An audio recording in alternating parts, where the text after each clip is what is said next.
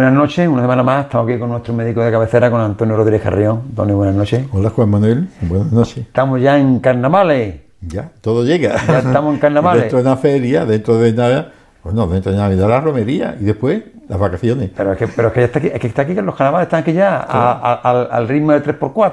¿Y tú eso sabes algo? Ah, un poquito, un poquito. un poquito. Eh, pero vamos, sigue haciendo frío, Antonio, y es época de zabañones, ¿no? Ya Ya lo notamos una vez. ¿Cómo se pueden prevenir? Exactamente. Hace ya un mes o por ahí hablamos de los zabañones porque llegaba el frío. Ha hecho buen tiempo primaveral todos estos días. Por desgracia, por decirlo, porque Ya. hacía falta agua. Ya. Y, y febrero también mes de frío, aunque ya ha hecho tiempo y hace tiempo que no es propio, pero yo creo que va a llegar por lo menos algunos días de frío, esperemos que llegue. Y al llegar, todas aquellas personas que tengan problemas de circulación, que además sean delgadas y, si son del sexo femenino, pues tienen más probabilidades de que tengan una afectación que, todos muchos, que muchas personas conocen que son los zabañones. Y los zabañones, hay cosas que no se pueden prevenir. Por ejemplo, el sexo femenino tú no puedes cambiarlo, pero hay otras cosas que sí, como son, por ejemplo, el estar en la estufa. Ya digo, porque en febrero también hace frío. eh, estar en la estufa, calentito, y pasar a un sitio muy frío. Por ejemplo, salía a un patio, salía a un huerto, salía eso. Ese cambio de temperatura ¿eh? Eh, pues influye mucho en la circulación hace que los vasos sanguíneos se contraigan mucho y no deja pasar la sangre y favorece la aparición de sabañones. Otra cosa es andar con la humedad y el frío. Eh, fregar, fregar, lavar la ropa, humedad y frío. Este, son personas que padezcan de circulación, aunque sean propensas, sabañones. Entonces, prevención, evitar esas cosas. Trabaja, trabaja en el campo, trabaja en la construcción. Exactamente. Son eh, muchas, muchas faenas que son húmedas porque manejan agua y además hacen frío. Eh, todo eso pues hace posible con guantes o simplemente, por ejemplo, los zapatos. Eh, los abañones se dan fundamentalmente en las manos, pueden aparecer también en la oreja, la nariz, la mejilla, pero fundamentalmente en, lo- en los dedos de las manos y en los pies. En los pies, por ejemplo, el uso del zapato. Procura que sean zapatos aislantes del frío, que tengan una buena suela y que eh, lo que es la estructura del zapato, es decir, el cuero, sea un cuero transpirable, que, no, que la humedad no se quede, no se quede ahí en, el zapato, porque favorece la aparición de los abañones. Y después, cremas hidratantes. Las cremas hidratantes eh, pues, te permiten que eh, la circulación quede más protegida por esta crema y entonces pues evita eh, o favorece el que no aparezcan los sabañones. Ya digo, frío, humedad son los factores que favorecen la aparición, evitando esas cosas pues se evitan que... No, es que- no, no te vamos a morir de zabañones, pero son molestos. Hombre, se te pone en la piel, se te pone en la piel dolorida, ¿eh? pero a veces salen grietas, se te hinchan, salen unas grietas muy dolorosas y que no te va a morir de ello, pero que te, Te la, calidad, la calidad de vida te, te la altera. Eh, Antonio, estamos en la época de las nuevas tecnologías.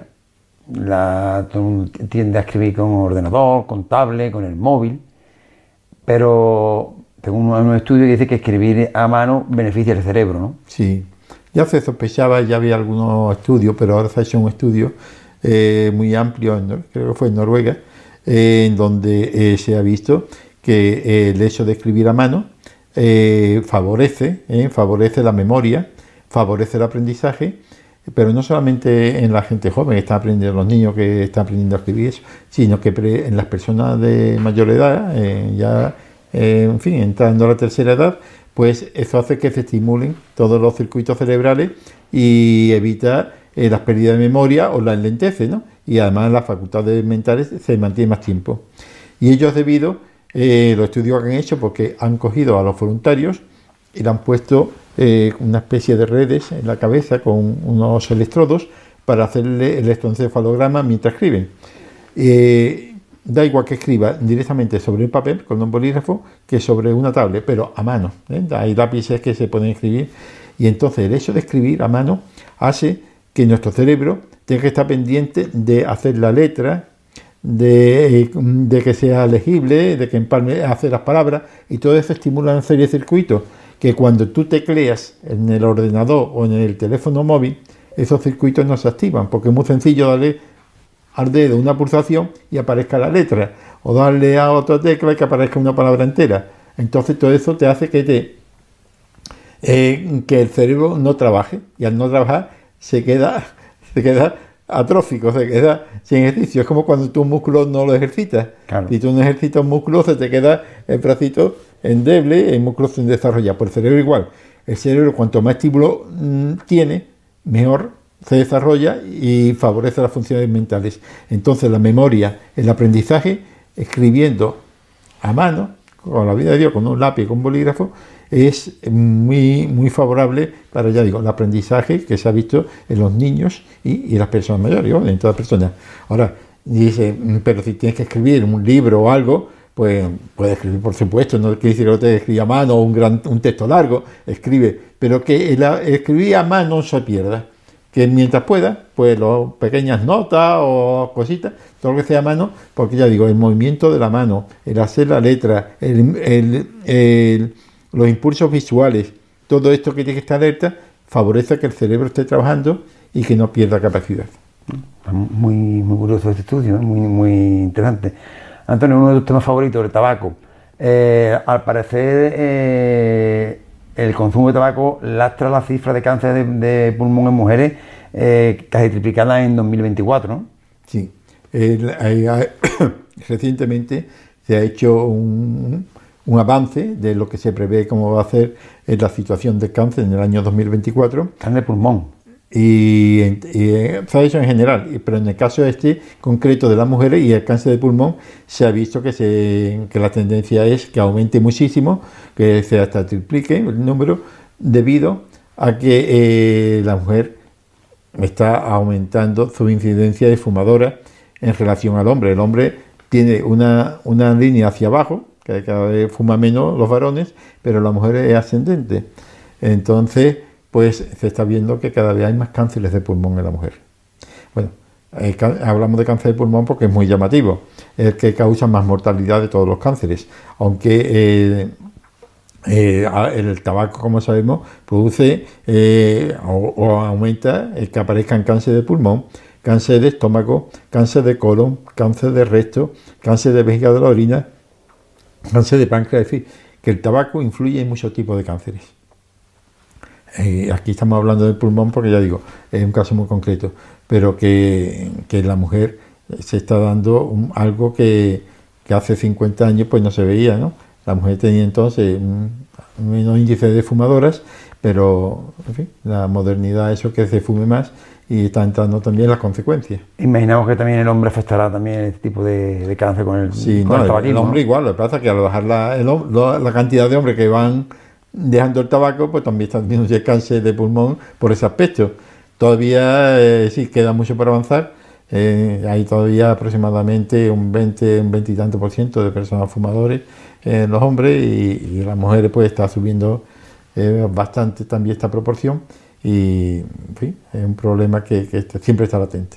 Otro de, de, las enfermedades que también está subiendo es la ETS, la enfermedad, enfermedad de transmisión sexual, eh, me refiero sobre todo a la gonorrea y a la sífilis que están subiendo desde, triplicando, multiplicándose desde 2001, ¿no? Sí, la gonorrea, eh, decía antes purgaciones, antiguamente la purgación, la gonorrea, la sífilis, las clamidias, en fin, en general las enfermedades eh, de transmisión sexual están aumentando, pero es que la gonorrea y la sífilis en una gran proporción y la clamidia todavía mucho más. También el linfogranuloma venéreo, en fin, otra enfermedad de transmisión sexual ¿Y esto a qué es debido? Y además en gente joven, hablamos de jóvenes de 20, 30 años, eh, ¿y esto a qué es debido? Pues mm, lo que se ha dicho siempre, eh, que hay que tener mucho cuidado eh, con dejar de prevenir estas enfermedades mm, por el hecho de que hay antibióticos, de que como ya hay antibióticos para esta que antes no existía, pues se está abandonando las precauciones la mejor precaución que hay contra la enfermedad de transmisión sexual en personas que tienen una actividad sexual activa y diferentes parejas es el preservativo. El preservativo es la clave. y además su nombre lo previene, previene el embarazo, pero también previene la enfermedad, de transmisión sexual. Porque en, concreto la gonorrea, ¿qué es lo que o qué síntomas tiene? La gonorrea es eh, una infección que se caracteriza porque eh, al orinar te escuece mucho, el caño de la orina. ¿Al hombre la mujer o...? No, no, los dos. Los dos. Los dos, sí, sí. en el hombre, además, en el hombre se manifiesta por lo que se llama la gota matutina. Dice, esto de la gota matutina, la gota mí que es que por la mañana, cuando el hombre está infectado, aparece en, el glande, en el orificio de salida, una gotita blanca de pus. Y es porque durante la noche no se orina, o se orina, en fin, a no ser que durante de madrugada, pero en fin, normalmente, y se va acumulando la pura, pura, pura, y sale por la mañana la gotita blanca de pus. Aparte que te cuesta el orinar, el meato urinario, la parte de esta roja, eso así se manifiesta la gonorrea. Y siempre con el antecedente que tú has estado con parejas que no es la, tu pareja de toda la vida, no es tu esposa o tu compañera, sino que has alternado en diferentes, un prostíbulos o personas que no tienen control de transmisión. O relaciones esporádicas de. Exactamente, y alguien te la ha pegado. Dice, oye, esto no lo tenía yo antes, pero el problema es que en la mujer también, también se da, pero la mujer no es tan claro como en el hombre, porque entre los labios pues se mezcla con el flujo normal que tiene la mujer, entonces tienes cozores a lo mejor en la orina, pero ya está, pero no se ve esa manchita blanca que se ve en el hombre, porque ya digo, queda enmascarado con los flujos, ¿no? pero entonces, ante una persona que ha tenido parejas, eh, posiblemente que alguna pueda haber tenido una transmisión sexual, porque tú no la conoces bien, una enfermedad de gonorrea, y que tiene la gotita blanca, o que tiene molestia al sospecha que puede tener una gonorrea. La sífilis es más peligrosa, porque la sífilis no da síntomas al principio solamente tú has tenido o yo he tenido relación con varias personas, un prostíbulo, con esto, o personas o relaciones esporádicas, vamos, esporádicas con personas que son eh, diferentes y alguna te lo pega y tú no tienes molestias. Hasta que aparecen ya al cabo del tiempo, normalmente suele pasar varios años a lo mejor, que te pueden aparecer lesiones en las manos, eh, lesiones, eh, que bueno, ya en el último extremo hasta la demencia, ¿no? Eso ya en casos más extremos, y entonces tú sospechas de que, oye, oye, ¿esto de qué? Vas al médico y ve unas típicas lesiones de mansa en las manos y eso, o en el cuerpo, y dice, usted ha tenido relaciones, te hace, te hace una analítica, es muy fácil, sobre la sífilis, te da positivo. Además, a principios del siglo XX, al final del XIX, la gente que muere de sífilis, ¿no? Claro, ten en cuenta que eh, la sífilis... Te digo, porque antes de tener los antibióticos... Exactamente estas son enfermedades que son por bacterias. Entonces, las bacterias tienen tratamiento con antibióticos, no así los virus. Y al tener tratamiento con antibióticos, pues se curan. Mm, lo mejor cuanto antes mejor, antes que produzca lesiones. Pero cuando no había antibióticos, era, decían, en los tiempos de hace 400 años, el mar español porque decían que lo habían traído de América, ¿no? No, España lo tomaba. la, gripe, otro la, la, francés. La gripe española. Eh, cada, país le echa al otro las culpas de todo lo que pasa. Siempre la cosa la mal llamada, como, siempre, como se dice, la mal llamada gripe española. Totalmente. 18, americana. Murieron 18 millones de, de personas. a los estadounidenses, ¿no? Mm. Pues, total, que, que esta enfermedad hay que tener cuidado, hay que tener cuidado porque están en aumento y es simplemente ponerse a preservativo. Como se utilizan anticonceptivos, eh, ya diga, sea por DIU, anticonceptivos orales, eh, vasectomía, pues ya no se dice, bueno, ya no se queda embarazada, no queda embarazada, pero sí puede coger una infección para no usar preservativos si tiene mucha pareja. Claro. Eh, Antonio, hablamos antes de que escribir con a mano mm, beneficiaba al cerebro. Ahora viene la otra parte, de la, otra cara de la moneda. El tiempo que se pasa en las redes también eh, produce un mayor aislamiento y, y posibilidad de trastornos mentales, ¿no? Sí. Eso ya comentamos algo sobre los trastornos mentales hace un tiempo, pero ahora este estudio que ha salido reciente en los medios de comunicación nos dice que sobre, sobre todo personas, bueno, ya en todas las edades, ¿no? pero sobre todo los adolescentes y los niños, porque es que digo a los niños, porque es que que son pequeñitos ya le están dando móviles y manejan todas estas cosas. Para que queden callados y tienen el móvil. Y, los adolescentes, y entonces se está viendo que esto provoca aislamiento. Es decir, eso lo vemos todo, que a lo mejor hay varias personas y nadie se habla. Aunque sean de la familia, están todos bueno, no, o, incluso, que es más, que es más grave, que se hablen dentro de la casa por WhatsApp. también. También ocurre. también. Hombre, eso hace eh, cualquier cosa. Te mandar una foto, te mandar un sitio, pues no pasa nada, ¿no? No, no, pero digo dentro de la misma casa. Sí. Eh, eh, que, te, que te mande un WhatsApp que sí, pero yo tráeme agua de la cocina, tráeme Pero yo eso lo he hecho con Paqui, al menos yo estoy aquí sentado, ya está ahí y no hay nada en la tele ahora, estamos... Y esto digo, mira, mira lo que ha mandado hijo, mira la foto que ha mandado y te la manda. O en vez de darse así, está ahí, mira, te he mandado una foto, te he mandado un chiste, te he mandado lo que sea Pero es que los jóvenes llega ya un momento que ellos tienen la cabeza eh, todavía muy en formación. Nosotros ya los adultos en un momento dado tú desconectas y haces tu actividad y fuera. Pero la gente joven son muy manipulables, tienen todavía esta información y, y entonces se creen todo lo que le dicen aquí o todo gran parte. Tú cuando en cierta edad ya puedes escribir. Entonces el peligro que tiene es aumenta la soledad, el retraimiento, no interacciona con los compañeros de tu edad. Está ahí, en vez de estar jugando a fútbol, en vez de estar eh, jugando al ajedrez o hablando, pues te quedas retraído en el recreo del instituto o, en el, o en el parque. Y además te está metiendo información que muchas veces no es información fiable, son fakes, es decir, falsas.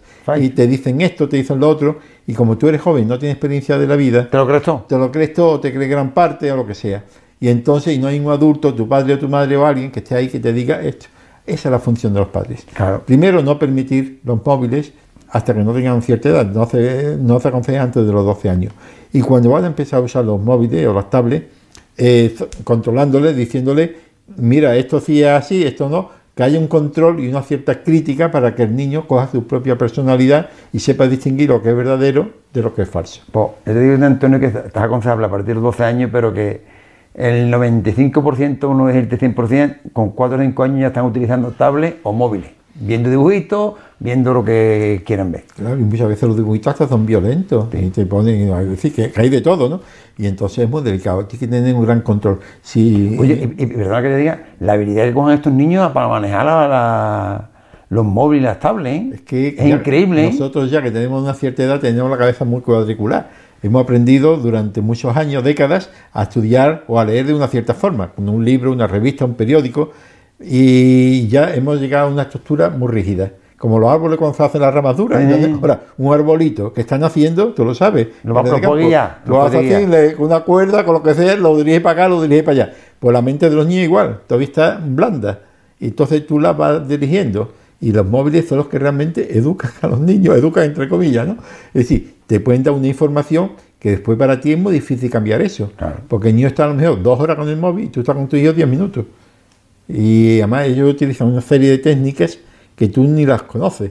Es decir, de- me refiero de manipulación o de lo que sea. ¿no? Entonces hay que ser, eh, ya claro, llega a una cierta edad que los niños tienen que manejar los medios electrónicos porque, Porque, eh, tienen porque eh, estamos, para la, estudio, estamos en la época de nuevas tecnologías y, la- y están ahí. la inteligencia artificial. Yo cuando en la escuela de adultos estamos dando la inteligencia artificial me quedo maravillado, porque es que te resuelve muchos problemas en poco tiempo. Claro. Para eso sí sirve, para ahorrar tiempo también- y tener tiempo después para otras cosas. También hay que ver la, la cara, la cara tenebrosa de la inteligencia, de la inteligencia artificial. Una de las cosas, y no tan te- tenebrosa entre comillas, es que, por ejemplo, que te lo da todo eso al niño o, a la- o al adolescente. Entonces el niño no ejercita el cerebro, que es una de las cosas de la inteligencia Pero artificial es muy buena, porque te ahorra tiempo. Te ahorra tiempo y tú te puedes dedicar a otra faena, ¿no? Te soluciona problemas o te orienta. Pero en el caso de los niños, mucho cuidado, porque primero el niño tiene que saber a manejar los problemas, a solucionarlo él. Y después, como ayuda, para acelerar la inteligencia artificial. No que la inteligencia artificial haga el trabajo por ti. Es como ya digo, un trabajo, un deportista, no, el deportista tiene que correr él. Si otro corre por él, no tiene gracia, claro. no se desarrolla él. Pero- aquí igual. La, ya nombrar artificiencia- inteligencia artificial es un arma de doble filo, ¿eh? Pues tiene sus cosas buenas, como tú me has Como dicho, todo. pero es que se está utilizando ya para todo. Para todo, malo, malo. Ya. Pero es como el dinero. El dinero se puede utilizar para cosas buenas Y para cosas malas. y para cosas malas. Para comprar armamento. Bueno, con esto, por ejemplo, ya hemos comentado, Israel y los palestinos. ¿Cuánto vale un pepinazo de los que cuestan allí? Una bomba de inteligente No, y en que Ucrania, que llevan ya dos años y pico de, de guerra, ¿Cuántos dinero se ha gastado? Eso se podía haber quitado el hambre del mundo, la miseria del mundo, hace un montón de tiempo. Con cualquier guerra de esta, con la misma que esta guerra de Israel, con el dinero que se está gastando ahí destruyendo edificios, sin contar las vidas, que eso ya no tiene precio. Pero ya en plan Bueno, materialista, eh, se podía haber quitado un montón, bueno, todos los problemas. Con, con una bomba de esa vale millones. Cualquier bombita que pegan ahí. Y un dron de esos que están destruyendo. eh, han, ba- han batido tantos drones. Eso vale un pastón, un dron de eso. Y la tecnología que hay detrás. Bueno, y si hablamos de las bombas y de los aviones supersónicos y los submarinos y los portaaviones, bueno, pero si es que en el mundo no tenía que haber hambre ni nada, tenía, todo el mundo podía estar bien. Como decía, como decía, era Cantinflas, ¿no? Yo no quiero que desaparezcan los ricos, quiero que desaparezcan los pobres. que los ricos que Eh, sigan. A, veces estos, estos genios, este tipo de genios como Cantinfla, como Charles Chaplin, como los hermanos más, eran, tenían unos, unos puntos como, de- como de- dice Como más falda.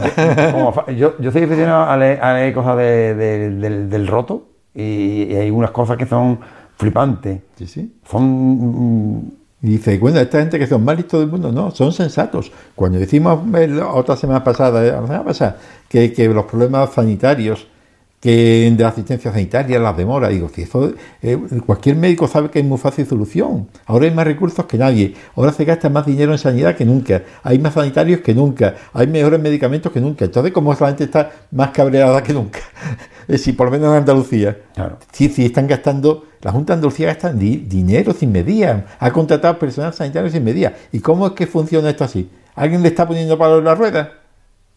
¿O qué pasa aquí? Hablando de, de Groucho ya acabamos el programa porque se nos acaba el tiempo, eh, lo que tiene puesto en la tumba es genial. Perdone que no me levante. Porque eso, eso, eso más que el poco ruido un genio. Sí, sí, sí, Como eso. diciendo, tú vienes a ver mi tumba, vienes a, a- a- a darme- a- a verme, a darme un reconocimiento, a, a acompañarme y perdona que no me levante. Eso es, es- es- pues ese tipo de cosas es lo que yo creo que es lo que nos hace falta en esta sociedad, ¿no? Sí, y reírnos. Y reírnos. Y menos- Porque, mira, no hemos reído, crispación. no hemos reído y, y- y está el hombre muerto, pero, pero lo- Sí, no. perdona que no- Y como ese, te he dicho uno- serie Yo me de. acuerdo que me parece que fue Laura Flores la que dijo, dice, yo cuando yo me muera, yo quiero que vayan los gitanitos tocándome, era como cuál era la, no me acuerdo de la canción. Total, que fueran cantándole. Digo, esos son genios. Es decir, que, ella dice, oye, y me parece que fue Fabiola, la reina de Bélgica, Bélgica, Bélgica. cuando murió, eso sí, me acuerdo yo, Barduino, Balduino, Balduino. todo iban de negro y ella iba vestida de blanco. Porque, en fin, ella decía, dice, no, mi marido era creyente, y dice, no, no, ahora estará en el cielo y ahí, Claro. hombre, la pena de no estar contigo, pero eh, era, iba y, en fin, que son Hay, hay- hay- mentalidades muy hay algunos, discursos que son geniales. Sí, sí. Bueno, Antonio, pues como te decía, el tiempo se nos ha acabado y esperemos volver a vernos la próxima semana. Hasta la próxima semana. Hasta la próxima semana. Buenas noches.